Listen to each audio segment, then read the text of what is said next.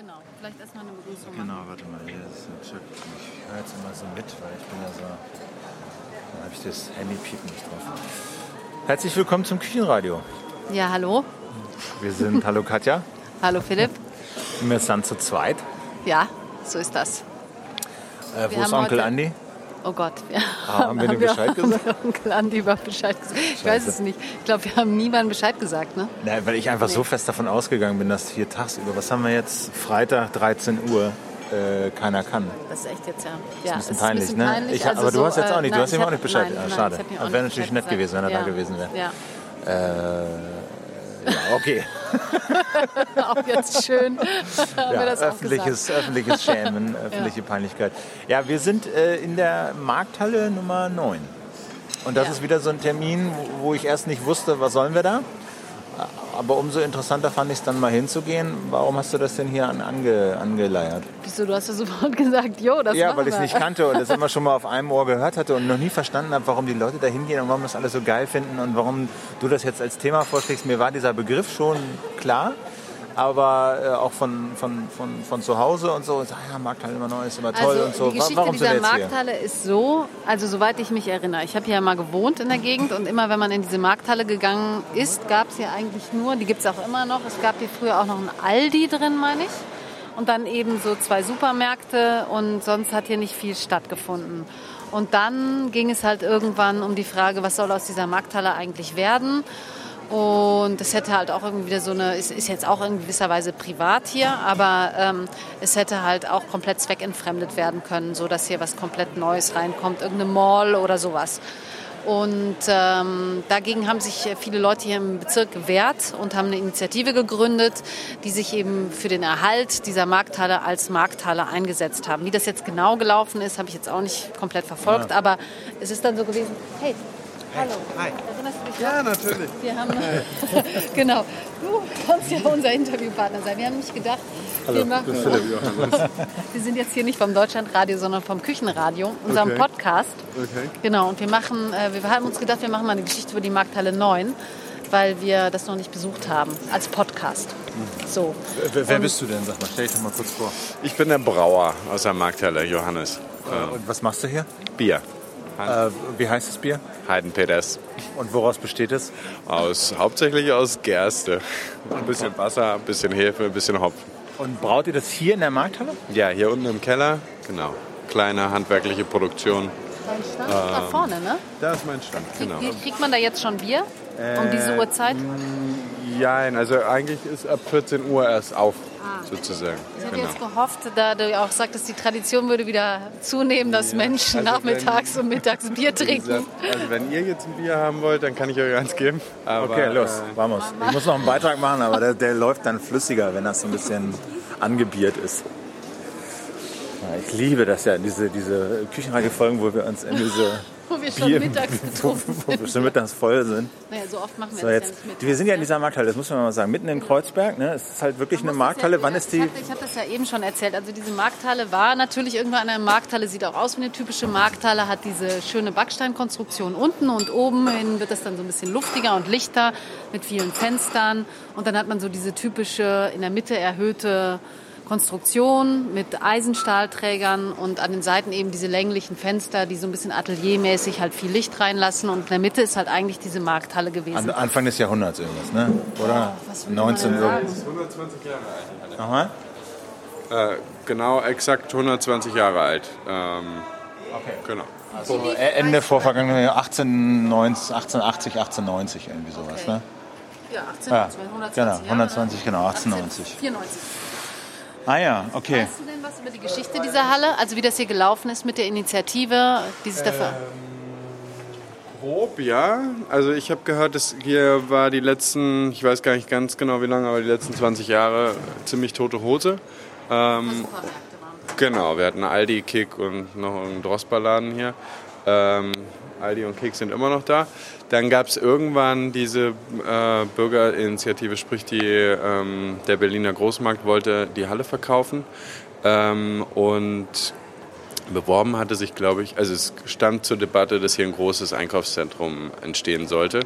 Dann hat sich diese Bürgerinitiative entwickelt und letztendlich haben die jetzigen Betreiber, äh, drei Leute an der Zahl, den Zuschlag bekommen für ihr, für ihr bürgernahes Konzept, sprich Regionalität wieder in den Kiez bringen und so weiter und so fort und haben dann letztendlich von der Stadt äh, den, den Zuschlag gekriegt. Und wie bist du dazu gestoßen?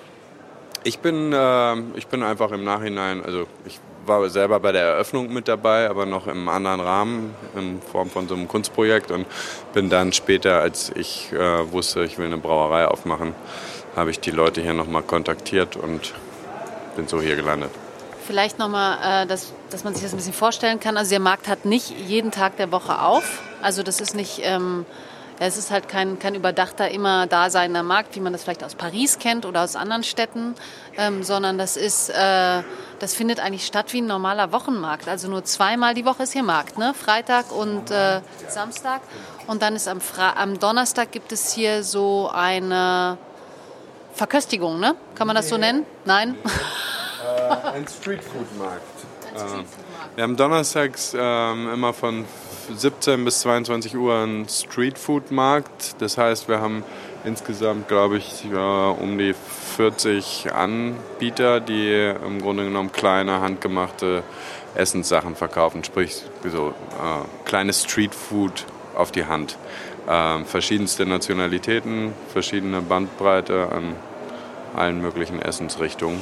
Und genau, schöne Kombination ist jetzt nicht gerade so ein günstiger Markt hier, oder? Sondern es ist schon eher so, man kann das schon unter Feinkostspezialitäten auf jeden Fall so ein bisschen gehobenere Nummer beschreiben oder ist das falsch?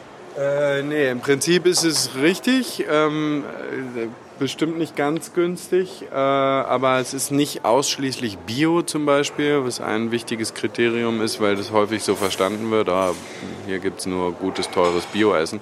Äh, das ist nicht der Fall. Der Hintergrund ist aber, dass wirklich alle Produzenten und alle Händler hier entweder in kleinem Maßstab ihre Sachen selber produzieren oder eben von guten Herstellern beziehen. Und insofern ist es klar, dass sich das vom Preisniveau äh, kann man nicht irgendwie gegen einen Discount anstinken.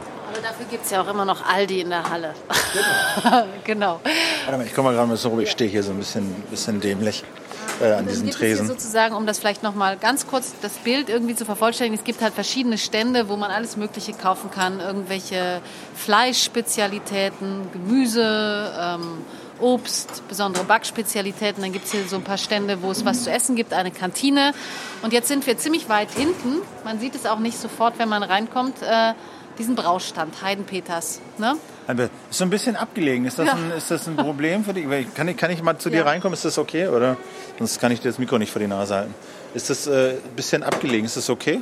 Äh, ich finde es im Prinzip total okay, weil ähm oh! Glas kaputt. Glas kaputt. Das ist nicht okay.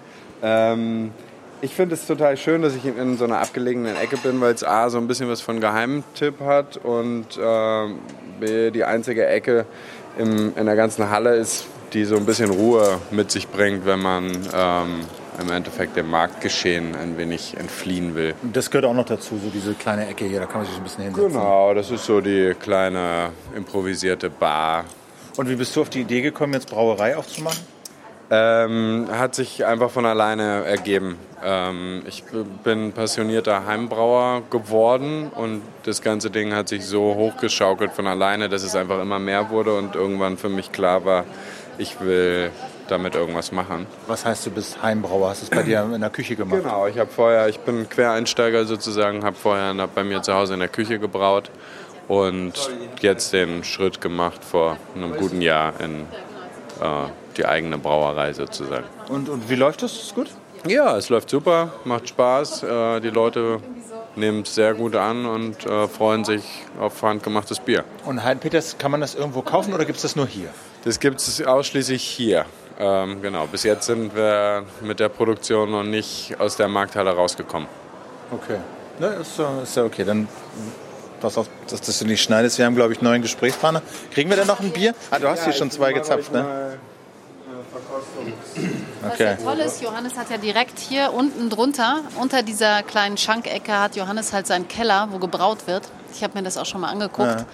Das ist äh, ziemlich beeindruckende, zusammengebastelte Brauerei da unten mit riesen Töpfen und da wird viel gekocht und Hopfen und Malz vergoren. Und Wie ist das eigentlich so groß geworden, diese Heimbrauerszene? Gibt es die, gibt's die seit kurzem erst so? Also du hörst ja an allen Ecken und Enden, dass Leute anfangen bei sich in der Küche und dann ein bisschen größer und so. Also im Prinzip gibt es die ähm, in, genau, in Deutschland relativ kurz. Äh, das ganze Ding ist aber ausgehend von den USA, wo das äh, im Grunde genommen in den 70ern angefangen hat, äh, dass da der Notstand an gutem Bier noch äh, größer war, als das bei uns der Fall war. Deshalb haben da ganz viele Heimbrauer angefangen, zu Hause zu brauen. Und daraus haben sich kleine Mikrobrauereien entwickelt, die einfach ein Gegenkonzept äh, zu der industriell. Genau. Und im Prinzip ist es hier jetzt auf eine Art das Gleiche, nur in einem kleineren oder in einem anderen Maßstab, weil, weil wir generell in Deutschland äh, besseres, immer noch besseres Industriebier hatten als die Amerikaner. Was haben wir denn jetzt hier? So, das sind drei Gläser? Die, genau. Drei verschiedene Farben von fast hell bis äh, Mahagoni und äh, das letzte ist ein schwarzes, das ist der dunkle Porter, der Vanilleporter, der gerade am Hahn ist. Genau, das sind, wir haben ein Bier mit Koriander, das ist Koriander Ale. Das ist das linke, oder was? Das ist das in der Mitte. Das in der Mitte. Ähm, mit Koriandersamen gebraut. Dann haben wir das Helle, das ist Pale Ale, das ist ein Standardbier von mir, was ich äh, immer wieder wiederhole und was die Leute hier mittlerweile auch begrifflich kennen. Das ist ein gutes Beispiel, weil das der Name kommt ursprünglich aus England und äh, die Amerikaner haben damit aber sehr viel gemacht. Das heißt, das ist schon ganz doll in dem Kopf von den, in den Köpfen von den Leuten so drin. Ich habe mir erklären ähm, lassen, dass das Pale Ale das ursprüngliche Bier eigentlich ist. Dass Pilz viel jünger ist als Pale Ale und Pale Ale irgendwie schon seit 300, 400 Jahren irgendwie getrunken wird und dass man das nur nicht mehr so richtig weiß, weil alle Leute Pilz trinken, weil sich das irgendwie durchgesetzt hat, weil es gefälliger ist oder ja, das ist, also ich meine, das Pale ist an sich eine obergärige Geschichte und früher ähm, war das ähm, weitaus einfacher, äh, obergärig, beziehungsweise früher, als die Hefe noch nicht bekannt war als, als Zusatzstoff, weil jedes Bier spontan fermentiert sozusagen mit den Hefen aus der Luft. Ähm, und diese ganze deutsche Biertradition mit den Lagerbieren ist im Endeffekt erst mit fortgeschrittener Technologie weiterentwickelt worden, äh, weil man dafür eben andere Lagerkapazitäten braucht, sprich man braucht kühle Räume und so weiter und so fort. Ähm, vorher kann man davon ausgehen, dass am Anfang die Biere generell äh, obergärig waren, sozusagen bei höheren Temperaturen. Und was ist das? Äh, das, das, das, ist das Pale Ale. Hier das ist das ne? Pale Ale, genau. Das Koriander. Koriander und das, das letzte ist ein äh, Porter äh, mit Vanille. Ein was heißt Vanille das Porter?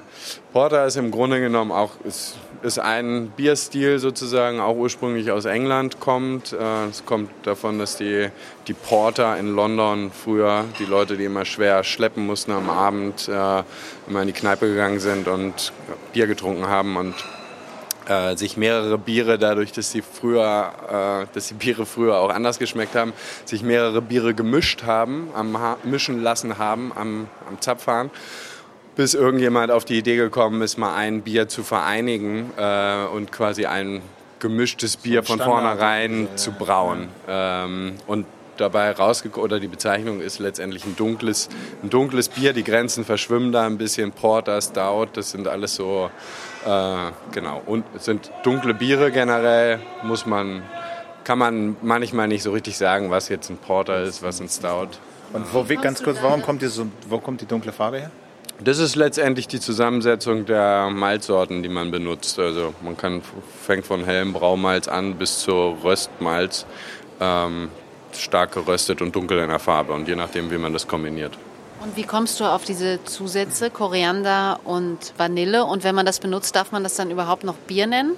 Mm, also auf die Zusätze komme ich, weil, äh, weil ich selber schon viele Biere getrunken habe, wo andere Sachen drin sind, die ich einfach total lecker und interessant finde. Ähm, und offiziell dürfen wir das in Deutschland nicht Bier nennen. Also beim, wenn wenn andere Zutaten mit drin sind als die vom Reinheitsgebot vorgeschriebenen, dann darf es nicht Bier heißen. Das heißt, meine Getränke heißen, auf der Flasche steht es auch drauf, alkoholischer Malztrunk, ähm, um das, genau, dieser Problematik zu entgehen. Aber Ale ist kein Ausweg, oder Porter darfst du es nennen. Ja, ja, das äh, genau, das, das schon, ähm, genau, das schon. Aber du musst immer eine Artikelbezeichnung mit drauf haben auf dem Produkt sozusagen. Ähm, so. Okay. Ja, ähm, dann äh, was schlägst du denn vor? So, Also ich würde mit der Reihenfolge links nach rechts. Willst du anfangen, Katja? Das, das, Mal probiert. Das hat mir übrigens super gut geschmeckt, was du mir da mitgegeben hast. Das war köstlich. Also was ich an diesem Pale Ale, wenn ich das mal sagen darf, äh, toll finde im Vergleich zum Pilz, ist, dass das viel fruchtiger schmeckt. Also es schmeckt halt, äh, man hat ganz andere Aromen mit drin als, äh, Auf jeden Fall. als immer dieses. Also ich finde oft beim Bier, ich meine, das finde ich auch lecker, ja, aber ich finde oft bei so einem Pilz, das schmeckt halt herb. Ähm, Wenn es äh, für mich gut ist, dann nicht, vielleicht nicht zu herb, aber dann, äh, das ist es dann irgendwie auch schon so, ja. Und ich finde, das schmeckt immer so ein bisschen, das, das hat sowas mit drin, ja. Und ist denn da jetzt noch was mit drin?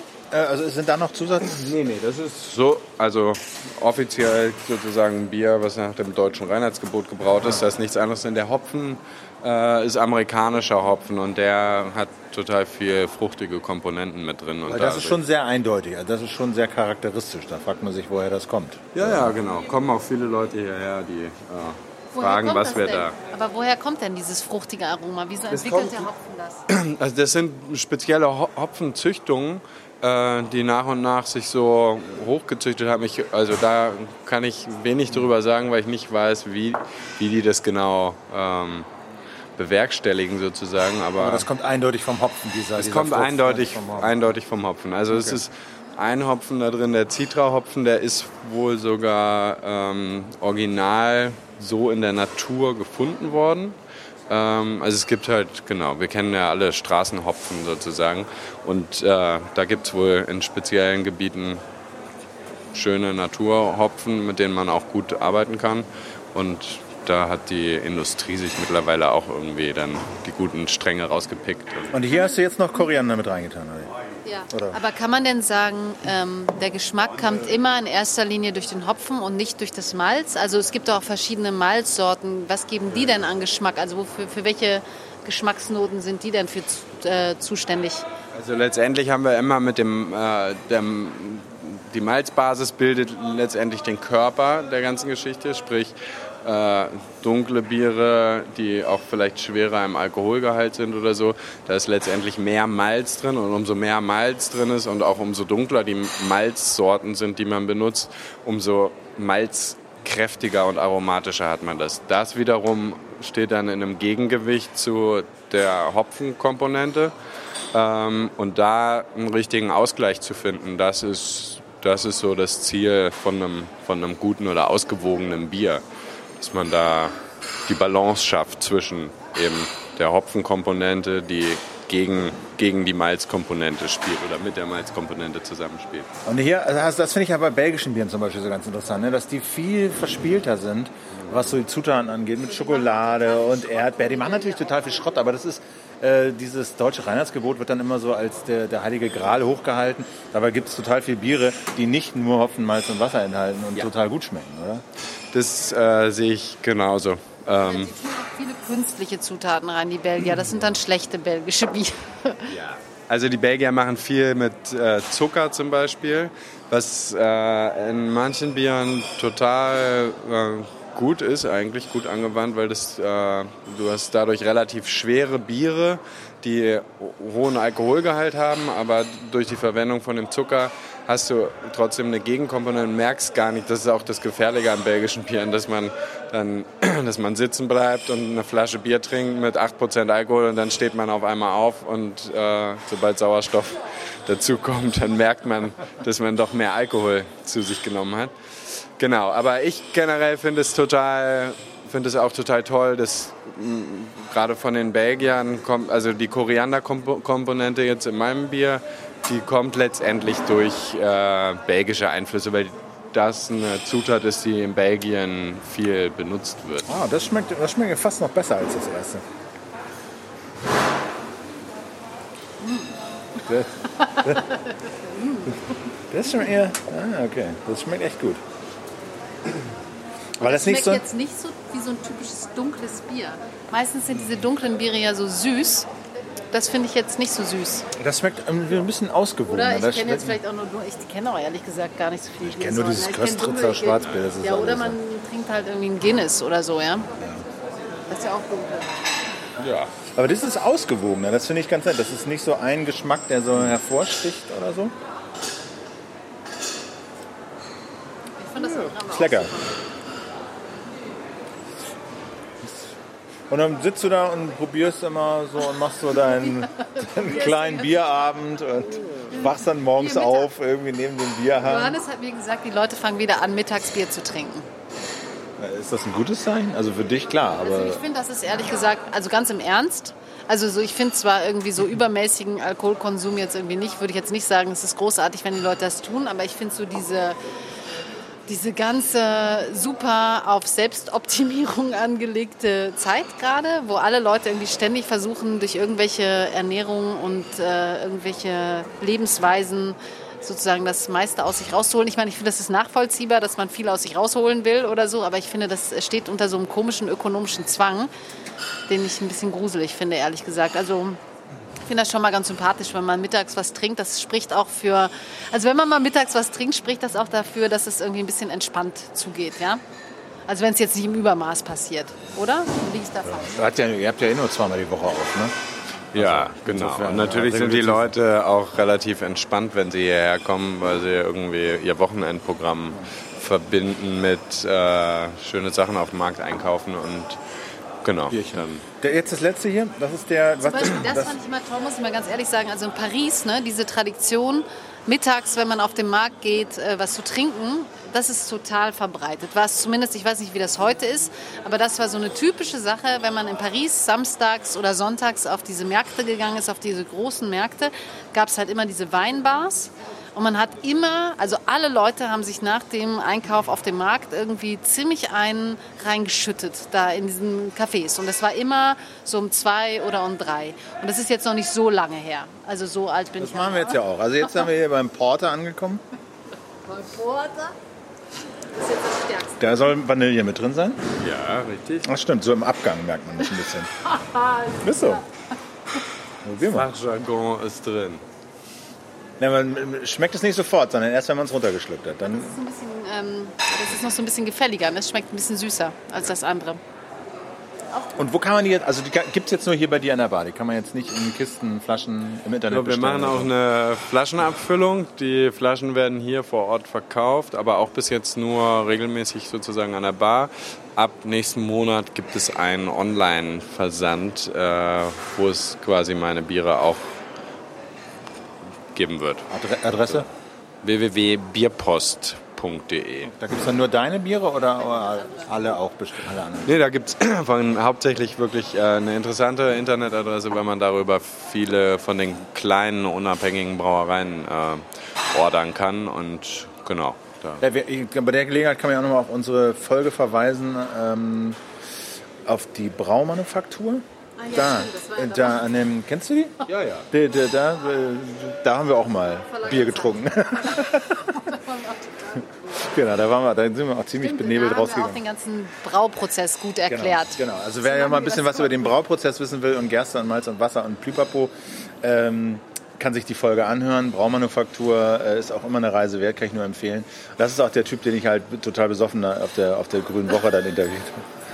Das war ganz lustig. Den kannte ich nämlich, also von diesem Küchenradio kannte ich den. Da war ich mal für, den, für, meinen, für, für unseren Brötchengeber äh, auf der Grünen Woche und musste irgendwas machen über ähm, Nachverfolgbarkeit von Bio-Bier und, und so. Und dann äh, bla bla bla. Dann habe ich mich mit ihm verabredet, mit dem Typen von der Braumanufaktur. Für morgens um 11 Uhr war die Sendung, halb zwölf war die Sendung.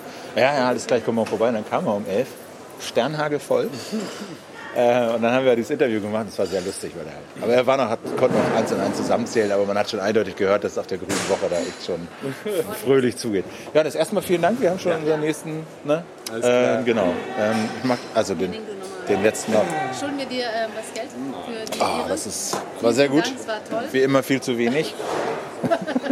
Aber das kann ich ja nochmal nachholen. Zwei könnt ihr wiederkommen. Ne? Alles klar. Das gibt es dann jetzt bei äh, Küchenradio morgen zu hören. Genau. So, hallo, ich bin Philipp. Hallo, Bernd. Äh, du hast dich mit Katja ne, verabredet oder was? Ja, genau, alles genau, klar. Du, du gehörst mit zu den Organisatoren von der Halle. Initiator. Genau. Initiatoren, ja, Organisatoren, Initiatoren. Organisiert ihr das auch oder initiiert ihr das nur? initiiert. Also wir betreiben die gesamte Markthalle. Okay. So, also das heißt, Erzähl doch mal ein bisschen, was, wie ist denn das zustande gekommen? Also das ist jetzt, wir haben das schon ein bisschen beschrieben, eine Markthalle hier mitten in Kreuzberg, äh, 1890 irgendwie, Pi, Pi mal Daumen, gebaut. Hier war vorher so ein bisschen Ramsch äh, drin.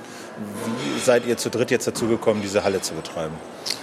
eigentlich eine sehr, sehr relativ lange Geschichte. Also genau, wie du sagst, irgendwie in den 1890ern gebaut mit 14 anderen Hallen. Also die haben in den 1890ern 14 Markthallen in ganz Berlin gebaut. Heißt, es gab ja zur Jahrhundertwende eine ziemliche Bevölkerungsexplosion in Berlin. Die hygienischen Zustände, also so wie man es sieht, aber die meisten Bauten, Wohnbauten sind ja aus der Zeit. Äh, dann sind quasi die, die hygienischen Bedingungen auf den Wochenmärkten, also auf den freien Wochenmärkten eskaliert und dann hat man halt preußisch-deutsch äh, jeden Kiez, jeden Stadtteil irgendwie seine Markthalle gebaut mit Lebensmittelpolizei mit, äh, und allem drum und dran. Die sehen auch alle, also alle in diesem Ingenieursbaustil irgendwie der Jahrhundertwende, so ein bisschen auch vergleichbar ja auch mit dem Eiffelturm, irgendwie so gusseiserne Träger und äh, große Spannweiten. Die sehen ja auch alle gleich aus. Also in historischer Substanz erhalten sind noch drei. Das ist die Arminius, Arminius Markthalle in, nee, in Moabit, die Ackerhalle in Mitte und wir.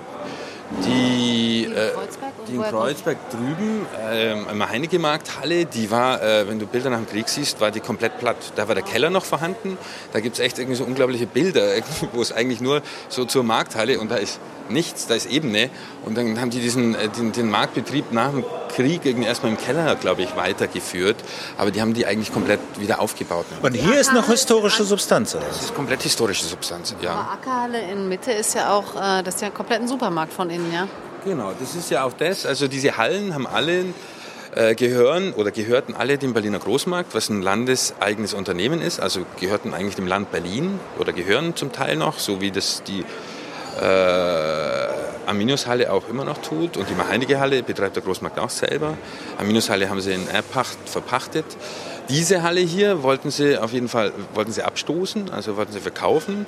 Und äh, da war auch lange Zeit und der Deal war eigentlich schon fast äh, abgeschlossen. Irgendwie wäre das auch an den Vollsortiment, an den großen Supermarkt gegangen. Dann gab es richtig Protest aus der Bevölkerung, also aus dem Kiez, irgendwie, dass es nicht sein kann, irgendwie, dass man so unsere Markthalle quasi jetzt zum Supermarkt macht. Und Wieso haben die Leute das überhaupt? Äh, unsere Markthalle, hier waren noch vorher auch nur Supermärkte drin. naja, das ist das irgendwie. Ja, es waren schon klar irgendwie zu dem Zeitpunkt drei äh, Discounter drin, aber ein Viertel der Fläche wurde halbwegs noch bespielt, obwohl die eigentlich auch nach und nach irgendwie gestorben sind. Also im Prinzip ist es eh so mit diesen ganzen Markthallen, dass sie eigentlich auch äh, nur eine kurze Blütezeit hatten. Also da ist keiner hat da so richtig, also da kann man sich auch drüber streiten. Natürlich hatten die dann äh, Jahrhundertwende gebaut, dann kamen die Weltkriege, da ging es denen sicherlich auch nicht wirklich gut. Und dann kam eine kurze Phase irgendwie, bis dann Vollsortimenter und Discounter aufkamen, äh, in denen es denen gut ging. Und dann sind die natürlich, äh, sind Markthallen, äh, ist so diese Direktvermarktung ja auch nach und nach irgendwie von Vollsortimenter, Supermärkten, Discountern verdrängt worden. Und das ist hier natürlich auch passiert. Ähm, und gleichzeitig gab es aber natürlich trotzdem immer Leute, irgendwie, die an ihren Hallen festgehalten haben und das bisschen, was es noch gab, irgendwie unterstützt haben. So, wobei es, wie gesagt, trotzdem, äh, ich meine, Aldi ist hier seit, ich glaube, sogar Ende der 60er Jahre oder Anfang 70er Jahre drin, also schon richtig lang. Äh, Und damit eigentlich hat damit meines Erachtens den Untergang äh, des Marktgeschehens oder des kleinteiligen Marktgeschehens besiegelt. Das ist ja irgendwie hart, wenn man den Markt halt Aldi hat, was soll man denn daneben noch anbieten, ja? Ja, aber der, der Punkt ist ja auch, ich meine, manchmal ist das ja, weil du fragst, wie sich das dann so entzündet hat, am- warum die Leute dann, der, oder der Kiez dann so ein bisschen Protest gemacht hat. Manchmal ist es ja so, dass dann ein Zustand zwar immer schon so ist, über Jahre auch unbefriedigend, aber wenn der sich dann ändert, oder da irgendwie so eine Option ist, was zu ändern, dass dann auf einmal die Leute rauskommen und sagen, ah, so jetzt ist die Gelegenheit, jetzt machen wir mir was Richtiges draus. Aus, welcher, aus welchem Impuls kommt das denn? Ist das so ein bürgerlicher Impuls, dass man sich so das schöne Einkaufen auf dem Markt irgendwie wieder wünscht? Oder, ähm, oder ist es halt einfach Also weil es gibt ja hier einen Markt. Ne? Es gibt ja einen Markt da vorne auf dem Platz, einen Wochenmarkt, wo die Leute an ihren Ständen Obst und Gemüse verkaufen. Wünschen sich die Leute das in der Halle oder was wünschen die sich? Ich glaube irgendwie, also der, der, der politische Druck, der da entstanden ist aus dieser Anwohnerinitiative, ist natürlich auch schwer zu sagen. Ich bin ja äh, selber nicht drin gewesen, irgendwie, aber ähm, ich glaube von, von meiner Seite gefühlt war es eigentlich fast mehr dieses wirklich Markthallen-Treffpunkt, also diesen sozialen Aspekt, den die Markthalle hatte. Also in dieser Anwohnerinitiative waren alle Leute, die kennen diese Halle seit Jahrzehnten, haben sich hier immer getroffen, haben hier einen Kaffee getrunken, haben hier irgendwas gegessen, haben hier eingekauft äh, und haben halt zugesehen irgendwie und haben versucht, da die Halle zu unterstützen. Aber irgendwie, das kannst halt ja auch nicht mit einem. Also du brauchst halt natürlich irgendwie wirklich eine, eine große Frequenz an, an, an, Kunden, damit du sowas aufrechterhältst, damit sowas leben kann. Ähm, aber ich würde fast sagen, in der Anwohnerinitiative hat, glaube ich, irgendwie so soziale Aspekt der Markthalle fast überwiegt irgendwie als Motivation, irgendwie wirklich zu sagen, es kann nicht sein, wir wollen keinen Supermarkt. Wie seid ihr dann ins Spiel gekommen? Ganz unterschiedlich. Wir sind ja, wie gesagt, zu dritt. Irgendwie, äh, Nikolaus Driesen, Florian Niedermeyer und ich. Ähm, an sich ist es so, dass Florian Niedermeyer und ich äh, kennen uns schon sehr lang. Wir sind richtig langjährige Freunde und haben irgendwann mal entschlossen, nach einem großen Zickzackkurs in unserer Ausbildung oder Karrieren, irgendwie, wir wollen eigentlich was mit Lebensmitteln machen, haben dann hier in Berlin angefangen und haben die Meierei gemacht, so einen kleinen Feinkostladen für alpenländische Spezialitäten, so als Einstieg, Quereinstieg, irgendwie Lebensmittel Bereich und haben aber schon auch vorher schon seit 10, 15 Jahren davon geträumt, eigentlich, dass das Schönste eigentlich eine Lebensmittelmarkthalle war. Immer mit diesen, mit diesen Beispielen von Reihe, also A, aus Süddeutschland, wo diese Kultur noch viel stärker da ist, aber auch aus äh, Italien, äh, Florenz oder Madrid, irgendwie Barcelona, aber selbst aus Fernreisen auch, in Bangkok irgendwie auf einem Lebensmittelmarkt, das waren für uns immer die schönsten Orte und sowas zu machen, irgendwie konzeptionell sowas zu sehen, war immer so ein Traum. Das, genau. Wobei ja, und aber wie, wie, dann habt ihr gehört, okay, die soll verkauft werden, dann habt ihr euch darum gekümmert. Und war das dann so ein reibungsloses Ding? Dann waren alle ganz froh, dass ihr da wart und endlich jemand aus dem Kiez und super? Oder wie ist das gelaufen? Nee, das war ein Riesending. Also A wäre es so gewesen, dass Florian und ich irgendwie das jetzt auch aus Unternehmen, also äh, Immobilienentwicklungssicht irgendwie so nie gestemmt hätten. Das heißt, wir hatten immer, wir haben, wir glauben, wir hatten, haben die konzeptionelle Vision, wie es aussehen sollte jetzt, eine Markthalle im heutigen Berlin. So. Nikolaus Driesen war der, kam zusammen mit einer anderen Gruppe mit mehr Immobilienkompetenz auch dahinter und Finanzierungskompetenz und wir sind dann eigentlich zusammengewachsen, also zwei Gruppen. So, weil die auch ein Konzept hatten, aber jetzt nicht so klar fokussiert war, für die war nicht klar, sie wollen eigentlich der Lebensmittelpunkt Berlins werden, sondern sie, war klar, Nikolaus, auch ihm liegt ganz viel Herz an dieser Markthalle und er will irgendwie, ich finde es ein total spannendes, super schönes Projekt und, und eine Immobilie und er will, will da was machen. Und das hat sich dann sozusagen gefügt, ihr mit im eher inhaltlichen Konzept und die mit eher so einem Immobilien-Background. Äh, und wie ist das dann finanziert worden? Also dann ging es erstmal richtig lang hin und her, weil natürlich eigentlich der Deal schon fast abgeschlossen war mit, einem, mit dem Supermarkt. Dann mussten wir in, das wurde über ein Liegenschaftsfonds im geheimen Bieterverfahren äh, gemacht. Ähm, Hattet ihr denn überhaupt Geld, um irgendwas zu bieten? Da. Zu dem Zeitpunkt äh, war kein Geld da. Doch, haben wir mitgeboten, aber ähm, also man muss das Geld auch nicht gleich hinlegen. Okay. Also wobei es war immer klar, wir wollen. Genau. Nee, das Schöne daran war irgendwie, dass wir natürlich, dass das so übergegangen ist aus diesem geheimen Bieterverfahren, wo im Wesentlichen nicht auf Konzept geschaut wird, sondern es ist ein Bestpreisverfahren. Mhm. Dann gab es Anwohnerinitiative und starken Druck, dass das nicht sein kann, dass man das nur zum besten Preis ohne Konzept verkauft.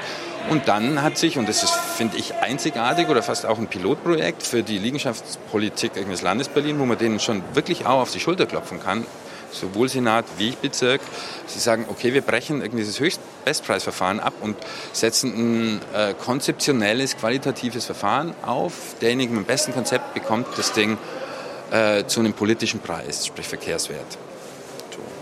Und das hat dann, dann gab es eine Ausschreibung, gab es 16 Bewerbungen, gab ein zweistufiges qualitatives Vergabeverfahren, das wir im Endeffekt gewonnen so, haben. Wer hat sich denn da noch so beworben? Was gab es denn da für Mitstreiter? Der größte, also der mit dann in der Endrunde war, äh, war der Herr, der äh, Herr Russ, der den Weihnachtsmarkt am Gendarmenmarkt organisiert. Und was wollte der hier machen? Gute Frage. Ähm, ich glaube, ja, das was äh, schon auch Lebensmittel, aber schon auch äh, Kunstgewerbe.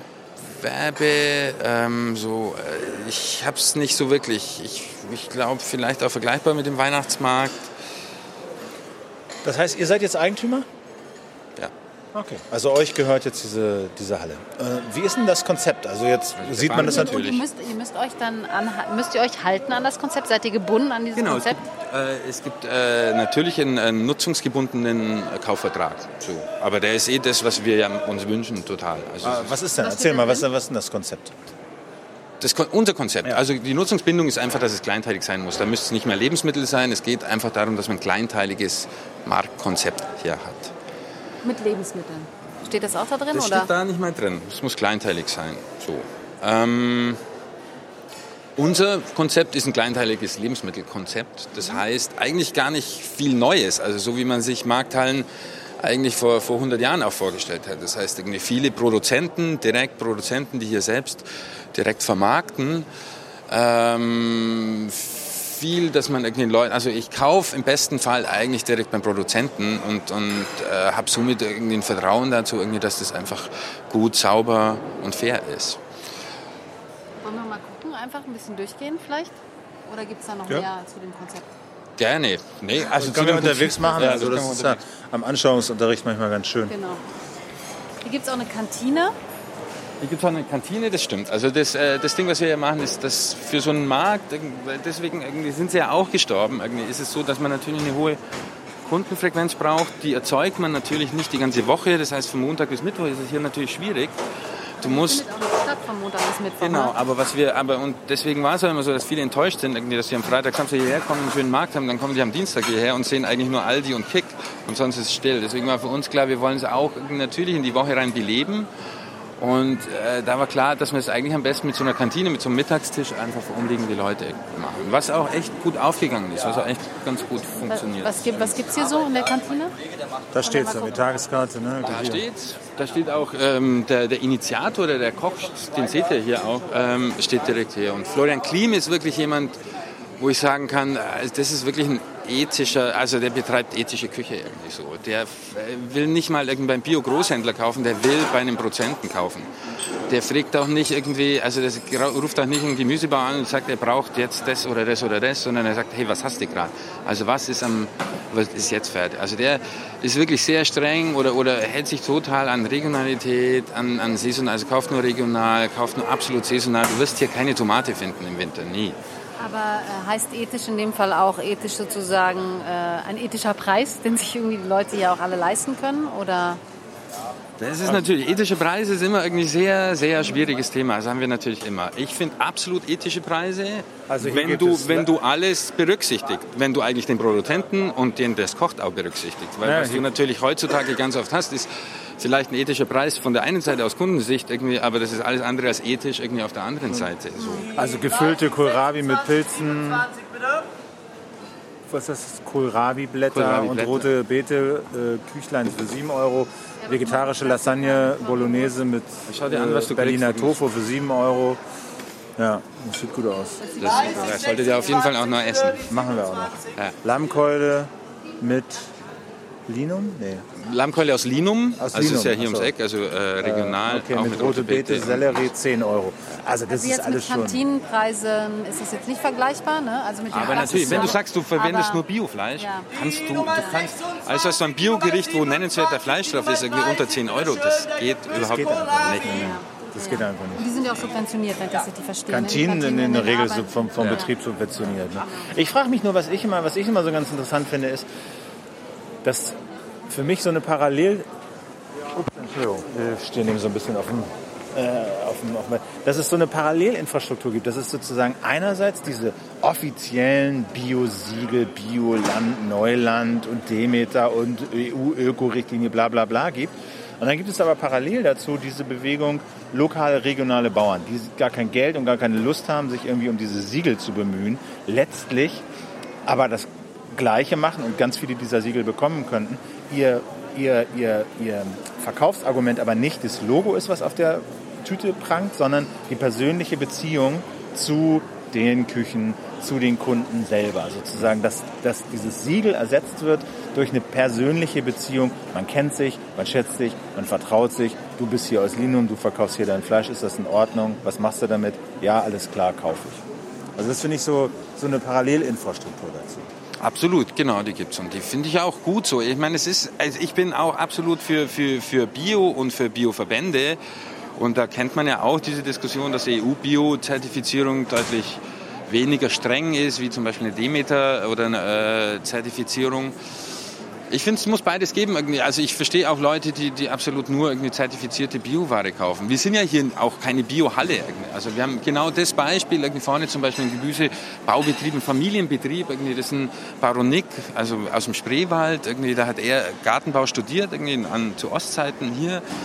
Äh, das ist leider meine, verstehe ich auch nicht, irgendwie wieder abgeschafft. Kontrolliert integrierten Landbau heißt es. Das heißt, dass man eigentlich mit Ingenieurswissen versucht, äh, Pflanzenschutzmittel und Düngung so gering wie möglich zu halten. Was aus meiner Sicht auch total sinnvoll ist. Also über Bio lässt sich ja auch oft streiten. Bio- und Gemüsebau, ob man Äpfel jetzt mit Kupfer spritzt, den ganzen Tag. Wenn du eine Bio-Apfelplantage anschaust, dann überlegst du dir nochmal, ob du einen Bio-Apfel willst, weil der ist komplett mit Grünspan, also es ist eine komplette Apfelplantage, die mit Grünspan überzogen ist, weil die nur mit Kupfer und nicht mit modernen Pflanzenschutzmitteln spritzen dürfen zum Beispiel. Also da kann man durchaus auch sinnvoll diskutieren, ob ein modernes Pflanzenschutzmittel, das irgendwie zum Beispiel nur zur Blütezeit dann einmal gespritzt wird, äh, nicht sinnvoller ist. Ja. Sag mal, wie, ähm, jetzt mal ganz kurz, um zur Halle vielleicht auch nochmal zurückzukommen, wie bist du denn, äh, oder wie sind diese Leute denn hierher gekommen? Habt ihr die ausgesucht? Haben die euch angesprochen? Äh, Gibt es hier sozusagen auch so ein kuratorisches Verfahren, äh, wo man sich bewirbt und dann irgendwie sagt, wir haben das und das Konzept, das würden wir hier gerne machen, ist das in Ordnung? Habt ihr noch Platz? Wollt ihr das oder wie läuft das? Genau, so wie du sagst, also kommt an sich alles vor. Also natürlich gibt es auch ein totales ähm, Akquise-Verfahren. Also wir suchen uns Leute, äh, aber es kommen auch Leute. Also es ist einfach beides, beides der Fall. So. Und äh, so je länger es uns jetzt gibt, irgendwie so, so, so schön ist es natürlich auch so, dass Leute, wirklich auch gute Leute, die man auch kennt, irgendwie so zu uns kommen und, und dabei sein wollen. Okay, vielleicht mal ein paar Beispiele, dass du uns mal zeigst, was, was du hier besonders magst. Also ich meine, das ist jetzt natürlich schwierig hier die Highlights für dich wahrscheinlich zu nennen, das darfst du nicht. Aber ja, was heißt Highlights? Aber es gibt schon ein paar irgendwie so Klassiker irgendwie, die also äh, ich mag sie natürlich alle. Aber was jetzt zum Beispiel, was unglaublich ist, was äh, jetzt letztes Jahr gekommen ist, Alfredo Seroni, also italienische Bäckerei, der hier drin auch bäckt. Irgendwie ist eh das, was wir wollen, auch irgendwie Produktion hier drinnen, was auch schwierig ist natürlich. Warum Aber ist das, so ja, weil natürlich Produktionsbedingungen, also für, um, um eine Bäckerei hier aufzubauen, das sind natürlich echt enorme Kosten. Das sind halt Investitionskosten, die gehen über 100.000 Euro, um sowas dahin zu. Um so eine Bäckerei hier aufzuziehen? ja, klar. Aber hätten Sie doch in jedem Laden auch. Hätten Sie in, hätten Sie in jedem Laden auch, ist richtig. Hier musst du dann natürlich noch eine, eine Hütte bauen, so.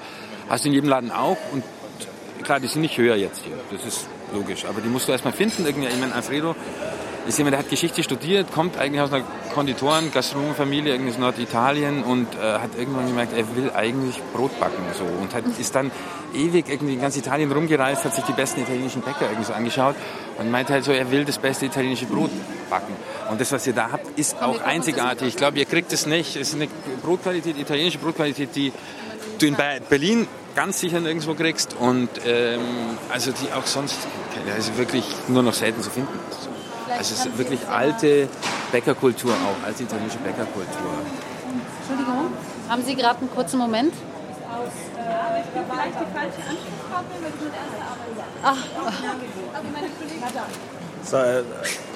bin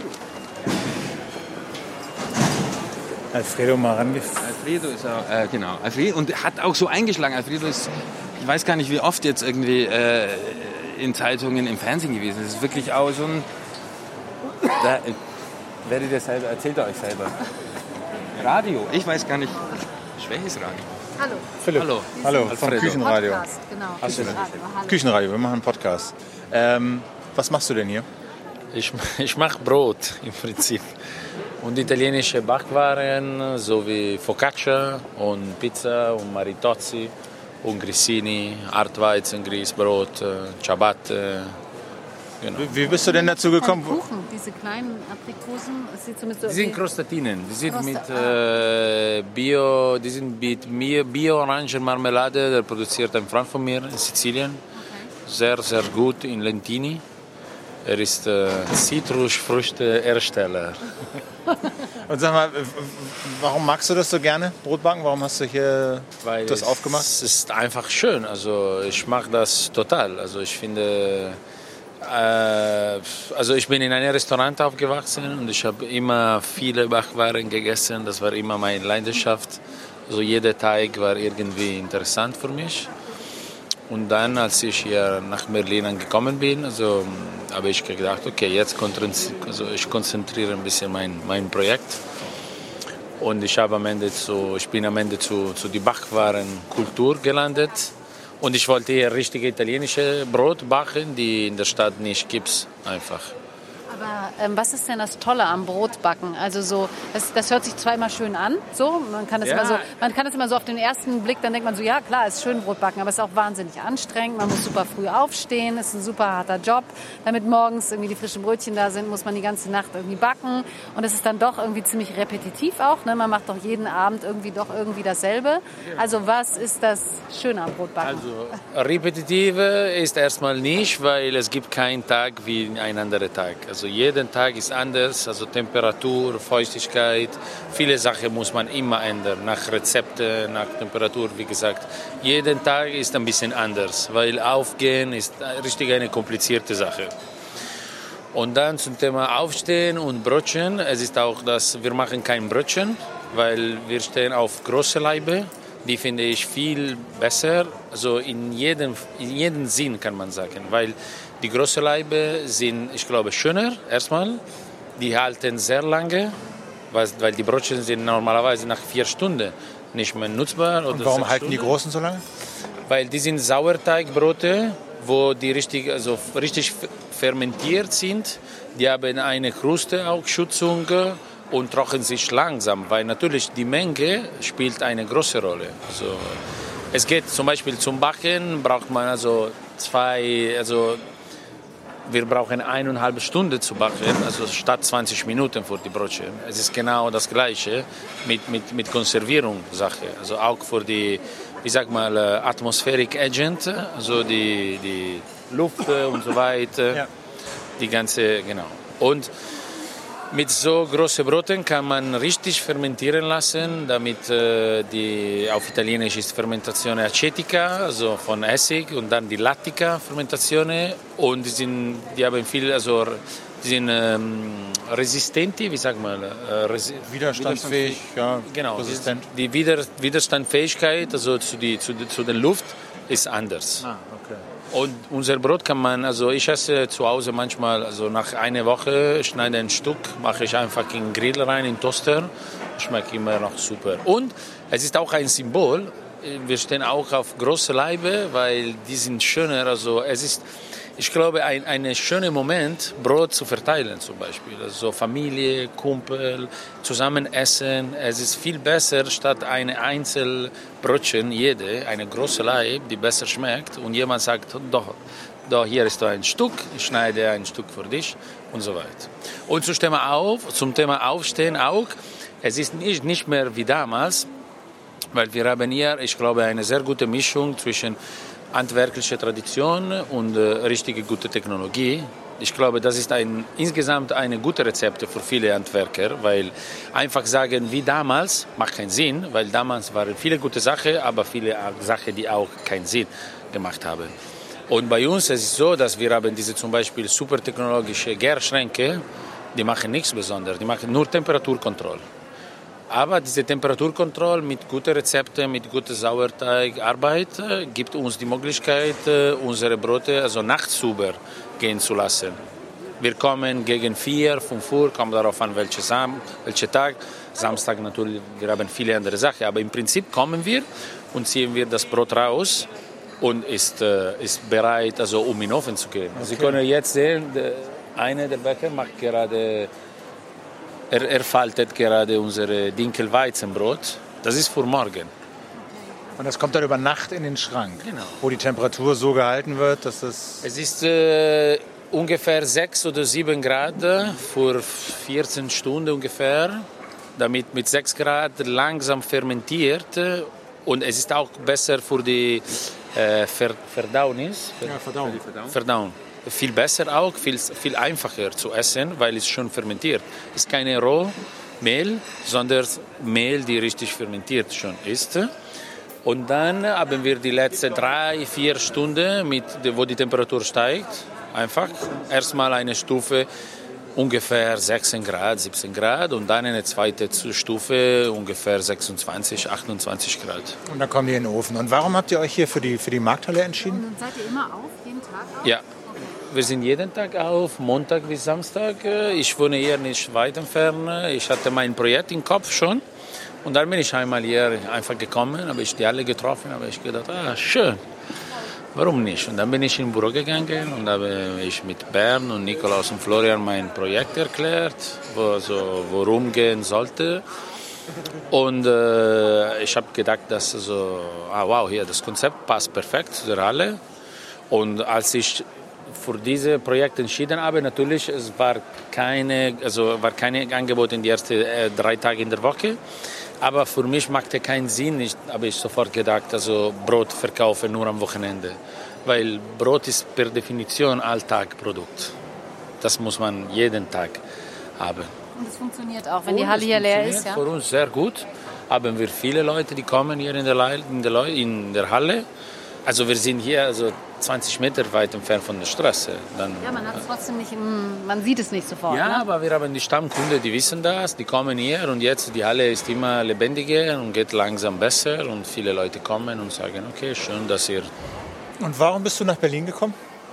weil äh, ich habe also gleichzeitig immer gearbeitet und studiert und ich habe äh, Geschichte studiert. Und als ich, mit mein, als ich mein Studium abgeschlossen habe, äh, habe ich gesagt, okay, jetzt will ich ein bisschen in, in ein Ausland äh, was erfahren und sehen, wie es geht.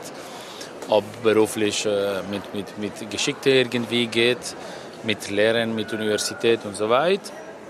Aber dann nach einer kurzen Weile habe ich gedacht, okay, für mich ist viel besser, das passt mehr zu meiner auch Personalität, irgendwie mein, mein Projekt zu wachsen und, und so weiter. Okay. Cool. Wunderbar. Ähm, Wir kommen gleich nochmal vorbei. genau. Wir gehen mal weiter und kommen dann irgendwie nochmal wieder und kaufen ein. Genau. Okay? Alles klar. Was, würdest, was, was ist denn zu empfehlen heute, wenn man... Ja, die Pizza zum Mittagessen ist sehr, sehr schön. Mozzarella kommt äh, direkt aus Kampanien. Tomaten Genau, woher auch. kommen denn die ganzen Zutaten? Also im Prinzip fast alles aus Italien. Achso, okay. Mehl kommt aus Italien, Mozzarella kommt aus Italien, die Tomatensauce kommt aus Italien, die kandierte Früchte kommen aus Italien. Also wir nutzen von hier die guten Sachen, die hier sind, zum Beispiel Butter hier ist sehr gut. Aber Mehl taugt nicht. Bitte? Mehl taugt nichts hier aus Berlin. Mehl? Mehl Mehl, deutsche Mehl ist nicht für diese Produkte gedacht. für Brot? Die deutsche, die, die deutsche Brotkultur hat sich gerade als, um Anerkennung als immaterielles Weltkulturerbe beworben und sie sind besonders stolz auf ihre Weizen- und Roggenmehle. Aber es eignet sich nicht für dieses Brot. Ach so, für das, ach so, äh, Spezielles für Brot. spezielle, Ja, Er hat ja nicht gesagt, die Qualität des deutschen Mehles sei nicht gut, sondern er hat gesagt, für diese Art Brot. Von dieser eignet Art, ja. Also von Qualität habe ich nichts gesagt. Also von Qualität. Aber was ist denn das Besondere an dem Mehl? Wa- Warum sich das so toll für dieses Brot eignet? Weil, weil unsere Produkte unsere anders aufgehen. So italienische Brot, äh, unsere ist, ist knuspriger, hat mehr Kruste, hat, hat mit mehr Löcher drin. Ihr könnt einfach mal sehen, also die, die, die, Deutsch, die, die deutsche Brote, die nordeuropäische Brote sind normalerweise ein bisschen sozusagen äh, kompakter, also fester. Und das liegt am Mehl? Ja, viel. Viel. Weil es gibt äh, verschiedene Art von, äh, die, also die Jungs in, im Büro lachen immer, weil die, wir nennen das auf Italienisch, also wir haben, wir haben eher sieben, ich glaube, verschiedene Weizenmehl. Alle Weizen, sieben verschiedene. Es gibt wie unterscheiden stark, äh, schwach. äh, Es geht um, was für ein Produkt du machen willst. Ob du eine richtige Kruste oder die Produkte viel aufgehen müssen oder wenig. Zum Beispiel für Focaccia. Die Focaccia zum Beispiel muss dreimal aufgehen. Dreimal. Du brauchst ein besonderes Mehl. Die, die hat viel Kraft und geht so oft und lange. geht, zum Beispiel. Und ähm, genau, es ist, es ist eine, ein kompliziertes Thema. Also in Italien haben wir viele verschiedene Weizenmehl und jeder Bäcker macht seine Mischung nach Geschmack, nach Produkt, nach Art, nach was er mag. Und wir haben hier also eine sehr gute Dinkelmehl und äh, sonst der Rest im Moment ist äh, nur Weizen. Und trotzdem neun verschiedene. Okay. Und äh, ist alles okay. Und genau, ich glaube, äh, genau, die sind anders Produkte. Also, die haben einen anderen Geschmack. Unser Ciabatta zum Beispiel ist besonders knusprig. Ist wirklich manchmal sieht komplett leer drinnen, weil es super knusprig und hat diese großen Blasen drinnen, die manchmal richtig groß sind. Und ich glaube, passt perfekt zum Beispiel mit einem Prosciutto drinnen oder mit dieser Sache. Super, cool. Ganz herzlichen Dank nochmal. Äh, viel Danke. Erfolg. Äh, super Projekt. Bis dann, ne? Danke. Ciao. Ciao. So, Ja, da kannst du natürlich nur zwei Tage reden.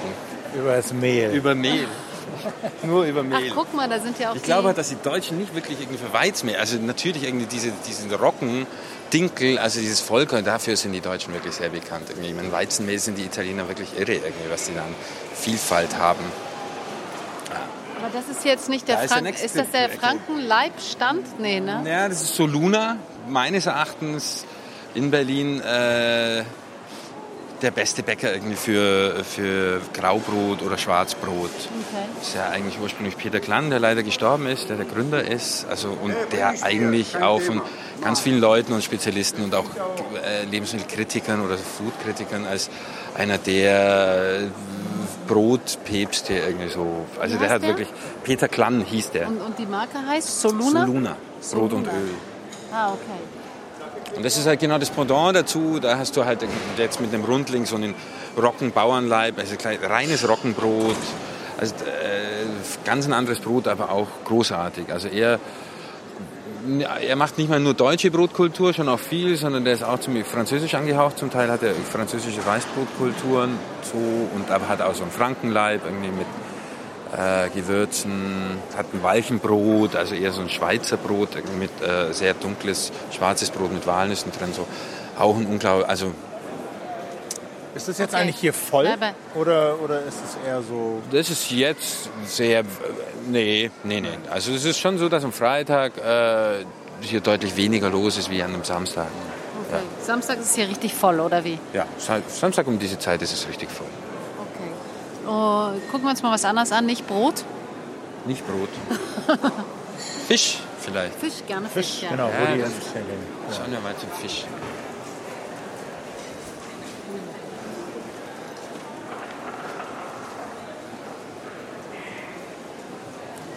Ich finde es schon echt angenehm, dass man hier in der Halle ist und nicht draußen rumlatschen muss. Und es regnet und es ist kalt und so, das ist schon irgendwie echt anders, Absolut dass man das, dass die Option hat.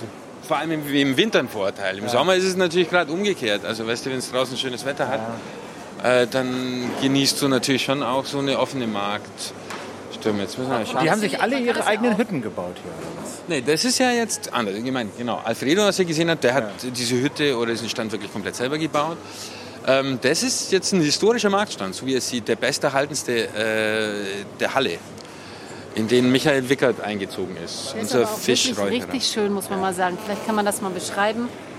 Das ist auch wieder, es ist unten gekachelt und dann äh, natürlich offene Tresen sozusagen. Darüber ist, ja, wie kann man das nennen? Sieht eigentlich aus wie so eine Haube, ja? Naja, im Prinzip ist es eigentlich schon, das ist ja auch eine gusseiserne Struktur, die, die sehr schlicht ist und sehr funktional. Es hat halt äh, wirklich dieses Relief oben, also das so ver, verspielt ist. Ähm, genau, diese schwarzen Fliesen, die Michael irgendwie jetzt hier eingefügt haben, die sind neu, also die hat er gemacht, passen aber sehr schön dazu.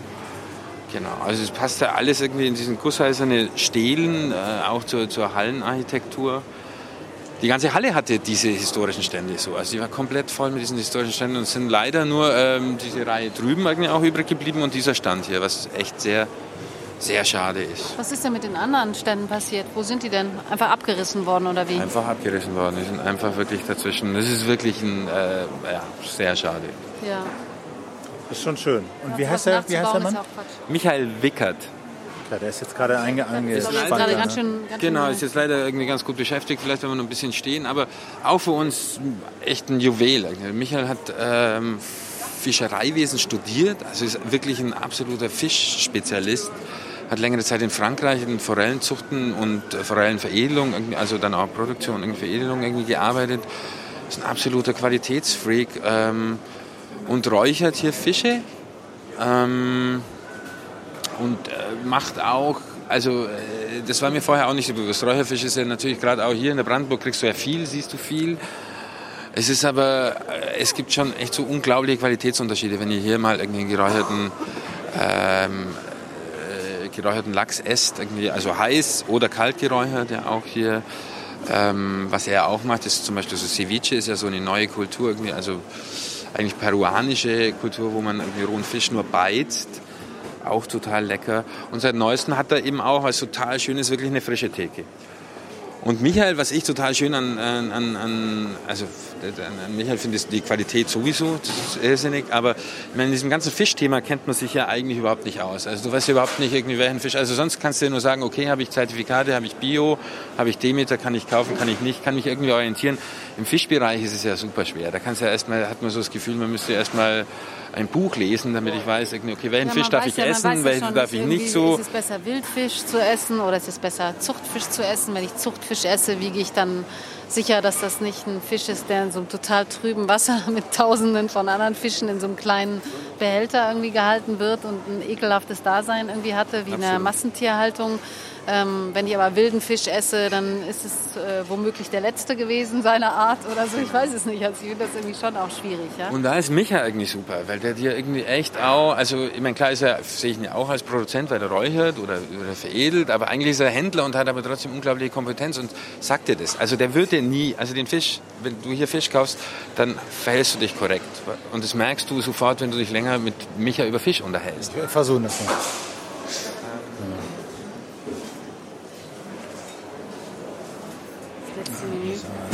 Jetzt die letzten kassiert hier. Auf jeden Fall schon mal eine coole Tasche. I like fish.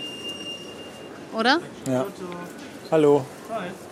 Hast du gerade mal zwei Sekunden? Wir machen einen Podcast, Küchenradio. Küchenradio? Ja, Okay. genau. Du bist der Fischexperte. Ja, sagt man. Äh, Also ich bin Fischexperte mindestens auf Papier. Ich habe das studiert und bin seit sechs Jahren sozusagen am Fisch. Also ich bin über das Angeln zum Fisch gekommen, habe das dann ähm, hier in Berlin studiert und ähm, danach eine Forellenzucht geleitet. Und jetzt bin ich hier in Berlin gelandet, endlich mit meinem eigenen Projekt, einer Fischräucherei mit Frischfischtheke. Wie erkennen wir, ob dieser Fisch fair ist? Ob der schön aufgewachsen ist? Ob der nicht mit Antibiotika vollgestopft ist? Äh, wie, wie erkennt man das in so einer Fischtheke? Es sei denn, man mag dich, findet dich toll und vertraut dir. Genau darum geht's. Also Fischverkauf ist eine große Vertrauenssache. Es steht ja, sage ich mal, monatlich in der Zeitung irgendwas über irgendwelchen Fisch und ähm, der Verbraucher ist immer verunsichert da. Es gibt auch mehrere Einkaufsratgeber.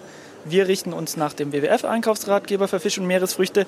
Das heißt, die rotgelisteten, zum Beispiel Aal und Rotbarsch, was auch ein klassischer Räucherfisch wäre, die gibt es bei uns weder im Räucherofen noch in der Frischfischtheke. Und sonst kann ich im Prinzip zu jedem Fisch, den ich einkaufe, eine ganze Menge erzählen. Wo, wo, wo kriegst du den Fisch denn her? Wo kaufst du den ein? Also einerseits bekomme ich den Süßwasserfisch von den Müritzfischern. Da wäre heute zu nennen, ähm, den Saibling haben wir da, der ist gezüchtet bei den Müritzfischern. Wildfang haben ja, wenn vorhanden, ähm, meistens Zanderfilet und auch ähm, ganz toller Fisch, der Barsch, der Flussbarsch von der Müritz. Sonst beziehen wir unseren Fisch über einen Importeur aus Deutschland, der ähm, mit der beste ist, lange gesucht. Und von denen bekommen wir hauptsächlich unseren Seefisch, wie heute zum Beispiel Kabeljau und am Seelachs. Kabeljau haben wir auch oft aus der Ostsee, wiederum von den Müritzfischern. Gibt es aber keinen. Jetzt habe ich einen Norweger da. Der ist einfach ein bisschen dicker und größer, aber auch eine super Sache. Und das sind immer Fische sozusagen, die nicht auf der roten Liste stehen oder so. Oder auch nicht auf einer gelben. Ja, also es, beim Fisch fängt an, da kann man nach ganz vielen Kriterien gehen. Wie wird er gefangen? Wir haben hier zum Beispiel Fisch, der ist aus baumkurrenfreier Fischerei und nicht mit dem Grundschleppnetz gefangen. Dann geht es aber weiter die Fischgröße. Hat der Fisch schon mal abgeleicht oder nicht? Wir kaufen eigentlich nur Fische ein, die eine bestimmte Mindestgröße haben, um, um sagen zu können, der hat schon mindestens einmal abgeleicht. Und ein anderes Kriterium ist natürlich auch der Vertriebsweg. Wir lassen hier nichts einfliegen. Die Leute fragen oft nach Wildlachs. Wildlachs gibt es, den gibt es in Alaska, da gibt es sechs Arten. Der wird da eingefrostet, Container nach China gefahren, aufgetaut, filetiert, wieder eingefrostet. So ist ungefähr der Tiefkühlwildlachs, den es ja auch gibt mit MSC-Siegel. In Europa gibt es eine Wildlachsart, die ist in der Ostsee auch da, aber die war schon mal ganz schön ausgestorben. Die wurde mit großem Aufwand, vor allem von Finnland und Schweden in den 70ern quasi wieder eingebürgert. Und den bieten wir nicht an, obwohl der auch nachgefragt wird. Also da geht es schon mal weiter. Also es ist, wie ihr seht, im Prinzip jeder Fisch hat sein ganz eigenes Nachhaltigkeitskriterium. Das kann man so gut nicht zusammenfassen. Es wird versucht mit dem MSC-Siegel beim Wildfang, was teilweise auch in Ordnung ist. Aber zum Beispiel die Umstellungsphase bekommt man auch schon das Siegel so. Und das heißt, grob gesagt, bei uns WWF, das ist unsere Ansage und alles andere am besten mich fragen. Ich frage mich jetzt bei diesem abgeleicht, ne, dass er eine bestimmte Größe haben muss. Warum ist es für den Fisch besser, wenn er schon mal abgeleicht hat? Hat er dann ein besseres Leben gehabt? Und B, wie kann man feststellen, dass der Fischer, der einem dann diese größeren Fische verkauft, nicht auch tausend kleinere Fische, die eben noch nicht abgeleicht haben, mit im Netz hat? Riesenthema, was du da gerade angesprochen hast, und zwar nennt sich das Discard. In der EU dürfen Fische, die eine Mindestgröße nicht erreichen, die müssen wieder zurück über Bord geworfen werden. Und zwar in 90 Prozent, 90 Prozent der Fällen sind die Fische tot. Das macht überhaupt keinen Sinn. Norwegen hat das jetzt geändert, ne? Norwegen nicht EU. Die hat gesagt, wir nehmen einfach alles mit. Da ist aber die Frage dann, gut, geht der Fischer jetzt nur auf die kleinen Fische und sagt sich, naja, die habe ich zufällig gefangen. Also da einen Spagat zu finden, ist super schwierig. Und wenn der Fisch einmal abgeleicht hat, genau da geht es schon mal los. Eine bestimmte Netzgröße gibt es, aber das Netz zieht sich am Schluss zusammen. Das heißt, die Maschen, die sind nicht mehr schön aufgestellt sondern die werden schmaler, obwohl sie die eigentliche Maschengröße haben. Es gibt aber auch eine neue Technik jetzt, Lichtnetze nennt sich das. Da können die kleineren Fische dann, auch wenn sich hinten alles zuzieht, schon durchschlüpfen. Also im Prinzip die Fischereiforschung, was ich auch studiert habe, ist natürlich bemüht, ähm, allein um die Bestandserhaltung, dies zu verbessern. Warum sollte man eher Fisch als Fleisch essen? Sollte man nicht. Also Fisch für mich gilt als nicht alltägliche Delikatesse in Europa zumindest. Es gibt viele Länder, für die ist das pures Grundnahrungsmittel. Und die EU fischt weg, Beispiel Mauretanien. Die EU fischt für 200 Millionen Euro im Jahr, was nichts ist, einen Riesenbestand weg. Und die ganzen afrikanischen Kleinfischereien, die fangen nichts mehr. Was machen sie mit ihren Fischerbooten? Die kommen zu uns. Und das, das ist dieser böse Kreislauf, der gerade eine Riesenwelle macht und ähm, wo man auch sagt, die EU sollte sich andere Fischgründe suchen oder die besser bezahlen oder die Kleinfischerei irgendwie stützen weil das sind die hausgemachten Probleme.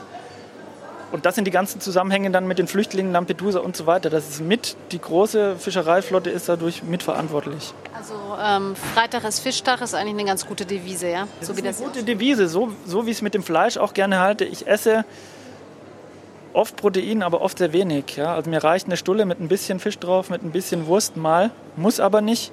Und Fisch ist für mich was absolut Besonderes. Was hast du ja heute auf deiner Karte? Heute auf der Karte haben wir Forellen, Saiblinge, Lachs und ein kleiner, feiner Fisch aus der Müritz. Das ist die kleine Maräne. Die schreibe ich immer nie dran, die geht aber trotzdem weg. Und die hängen jetzt da unten, man kann das hier so sehen, das ist sozusagen dieser Räucherofen, nennt man das auch, ne? Und da äh, wird jetzt gerade nicht geräuchert, sondern wird nur aufbewahrt oder passiert da auch gerade was? Also, ich habe heute Morgen geräuchert. Der Fisch wurde gestern eingelegt in eine geheime Rezeptur, in eine Salzlake mit ein bisschen Kräutern. Da ist er 24 Stunden drin, dann kommt er morgens in den Ofen, wird hier ungefähr drei Stunden geräuchert. Dann ist er um Punkt 12 fertig und dann hängt er drin und wird aus dem Ofen raus verkauft. Ich halte den ein bisschen warm. Und sag mal nochmal, du sagst, der beste Importeur Deutschlands. Wie überprüfst du denn, ob ein Importeur was taugt oder nicht? Persönliche Erfahrung. Also ich kenne ähm, alle größeren Fischimporteure hier und diese, ähm, die ich habe, die haben, wenn man was drauf geben mag, im Stiftung Warentest richtig abgeräumt ähm, letztes Jahr, vor allem bei dem Lachs, vor allem bei dem Zuchtlachs, der auch ein Thema ist. Und ähm, ich kenne ich kenn genau die Wege. Ich kann dort nachfragen, das Tracking komplett bis zum Fisch, wo er gefangen wurde, wo er gezüchtet wurde. Das ist bei vielen anderen noch richtige Grauzone. Und ähm, die haben sich das vorgenommen und die haben da schon vor Jahren darauf hingearbeitet, wo Nachhaltigkeit bei Fischerei kaum noch ein Thema war. Da gab es nur die, das alte Antibiotika-Ding und das war es dann. Okay. Jo. So, Kundschaft. Michael, ganz herzlichen Dank. Äh, viel Erfolg. Philipp, ich muss, äh, ich Ich bin heute verabredet zum Eislaufen mit meinem Sohn. Okay, Ich das muss sollen um wir, drei- sollten ja, wir, sollten wir genau. nicht. Äh, Ich muss in äh, drei im. Wedding sein. Das heißt, ich habe jetzt noch fünf Minuten Zeit und dann. Ähm, Ja, okay, das ist doch äh, ausreichend Zeit, um Danke und Tschüss zu sagen. das geht jetzt ein bisschen schnell, oder? Naja, das ist ja immer so, wir sagen Tschüss und dann geht es noch ein bisschen weiter und so. Es gibt ja natürlich noch eine ganze Menge. Vielleicht kannst du noch eine kleine Aufzählung machen, was es Aber hier sonst ist irre, oder? Irgendwie, mir geht es ja auch immer so irgendwie mit Micha. Irgendwie, also du redest mit ihm und du hängst ihm an den Lippen irgendwie. Und es ist schon eigentlich so ein Fach irgendwie. Ihr müsst auch Aber einen Podcast machen. Ihr müsst so einen Food-Podcast machen. irgendwie, Aus, von der Markthalle. Ja, das wäre eigentlich ganz schön, ja.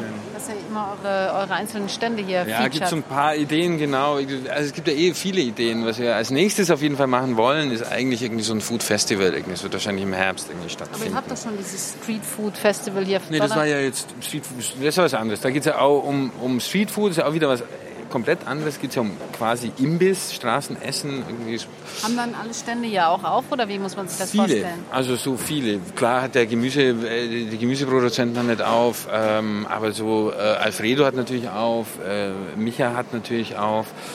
Äh, ich würde mal so sagen, zwei Drittel, die Hälfte bis zwei Drittel irgendwie hat auf Was und ist die andere Hälfte ist? Ja, die Idee von Street Food. ja, dass ihr dann Leute... Eigentlich auch nur Altes irgendwie. Essen auf der Straße und zwar am liebsten in einer möglichst authentischen, länderkulturellen, qualitativ hochwertigen Art und Weise. Und das ist, äh, ja, das was du dir irgendwie auch, irgendwie, wenn du nach Bangkok fährst, irgendwie freust dich auch da auf der Straße zu essen. Es gibt natürlich spezifischere Länder, wo es, wo es einfacher ist, wo vielleicht, wo es vielleicht sicherer ist auch.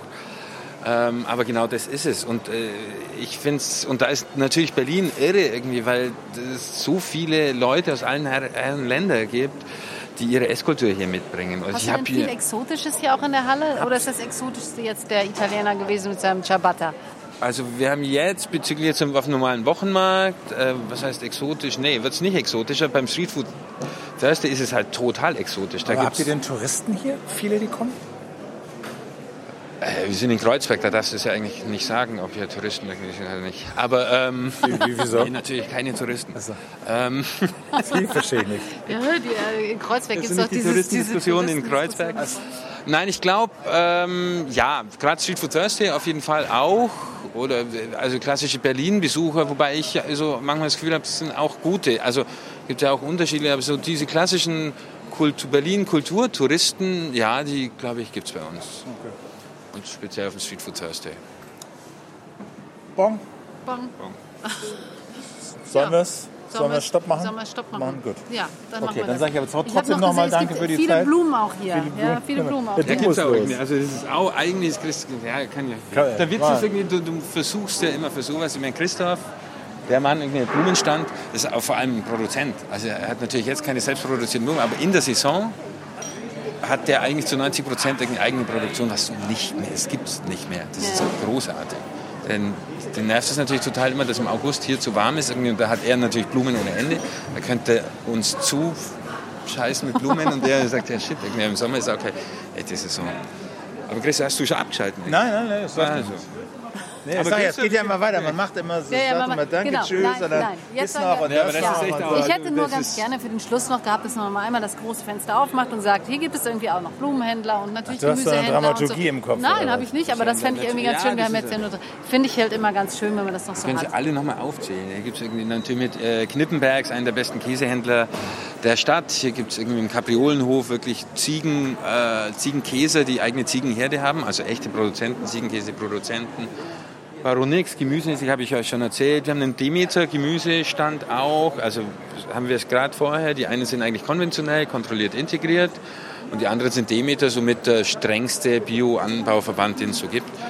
Ähm, ja, Und da hinten sind auch noch mal so ein paar, das sind so Art kleine Kantinen dann, ne? Ja, da drüben ist so ein bisschen, genau, so ein bisschen Gastronomie, so ein bisschen internationale Feinkost, also Cenio mit Salume del Sud, irgendwie mit süditalienischen Delikatessen, Salami, Schinken, Käse. Da ist äh, Stefan Collard, Franzose, der auch Käse und Wurst und der auch immer irgendwie so ein bisschen Cremant und Austern macht. Okay. Das ganz französische Programm. Halt, das so richtig äh, stark Okay. französisch, das auch lauthals durch die Halle schreit, was ich auch total schön finde, also typisch ist. Okay, also Ähm, es gibt, man muss hier nicht verhungern, es gibt alles und für jeden Geschmack irgendwas. was man hier findet. Auf jeden Fall. Wunderbar. Vielen, vielen Dank. Ja? Ja, dann sagen wir Dankeschön für die Zeit. Ne? Äh, danke fürs Zuhören vor allen Dingen. Küchenradio. Und bis zum nächsten Mal. Bis zum nächsten Mal. Wir haben, ich habe eine Reihe Termine gemacht. Ne? Wir haben eine Reihe ja, Termine ich, gemacht. Hast du ja, gesehen? an dem einen Sonntag. Ich habe noch nicht in den Kalender geguckt. Nee. Ja, musst du mal reingucken. Also da steht jetzt einiges drin. Okay, alles klar. Okay, danke fürs Zuhören. Bleibt uns gewogen. Bis dann. Ciao. Genau. Tschüss. Sag mal, eine Küchenradio, genau. Nee, tut mir leid, aber wo? Also, das ist Radiosender oder Nein, ist ein es Podcast. Nur Podcast ist- Internet. Wir machen das seit zehn Jahren jetzt. Nächstes Jahr, zehn Jahre. Ja. Und ähm, Schickt ihr mir das nochmal? Link. Wenn ihr, wenn ihr fertig ist?